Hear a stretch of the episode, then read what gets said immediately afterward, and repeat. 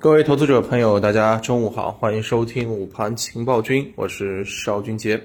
上午收盘了，我们看到啊，今天沪指早盘是啊窄幅震荡啊，深成指和创业板相对偏强。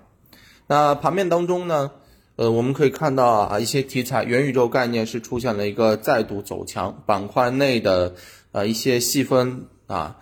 云游戏、虚拟人、传媒、虚拟现实都出现了一个集体大涨的这个情况，而另外一方面呢，燃气这个板块呢，受到消息的刺激，也是出现了一个快速拉升走强啊。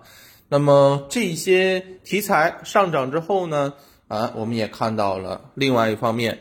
啊，前面走强的这个地产啊、港口啊，这些品种是出现了一个明显的这个下跌，市场呢又开始出现的这种轮换的这种节奏。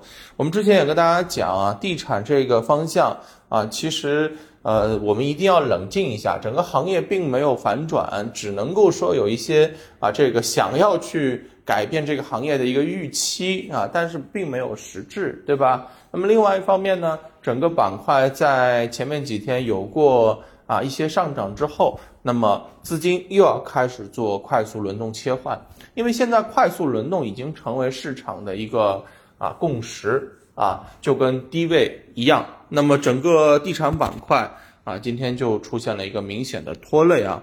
总体上呢，呃，上涨个股是啊跟啊这个啊这应该是一个涨跌。差不多持平吧，两千两百只个股上涨。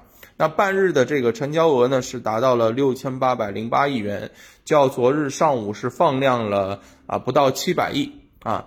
那么这样的一个格局，提醒大家，我们在寻找嗯参与机会的时候。不要去追涨，这个是铁律，对不对？另外一方面呢，大家要去看一下前面哪些品种啊，趁到趁着前面啊一些低位权重的一些拉升，趁机在回调的，这也是我们需要注意的一些方向。那么高景气行业当中，哪些能够回调充分的，对吧？那么在这个时候，我认为啊，应该也会受到资金的一个重点关注。我们就是在。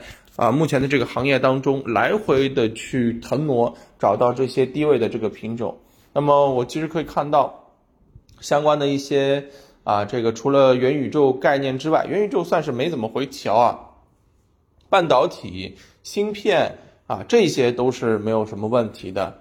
那么在另外一方面，氢能源啊、光伏、汽车电子、汽车零部件这些东西。啊，在盘面当中，大家可以看一下哪些回调的比较深的，也可以去做适当的这个埋伏啊。总之，在盘面当中，以性价比、安全性以及确定性来作为我们啊买入和布局的依据，好不好？啊，下午我们看一下盘面到底如何表现，我们等收盘之后再跟大家聊。那中午就讲到这儿，拜拜。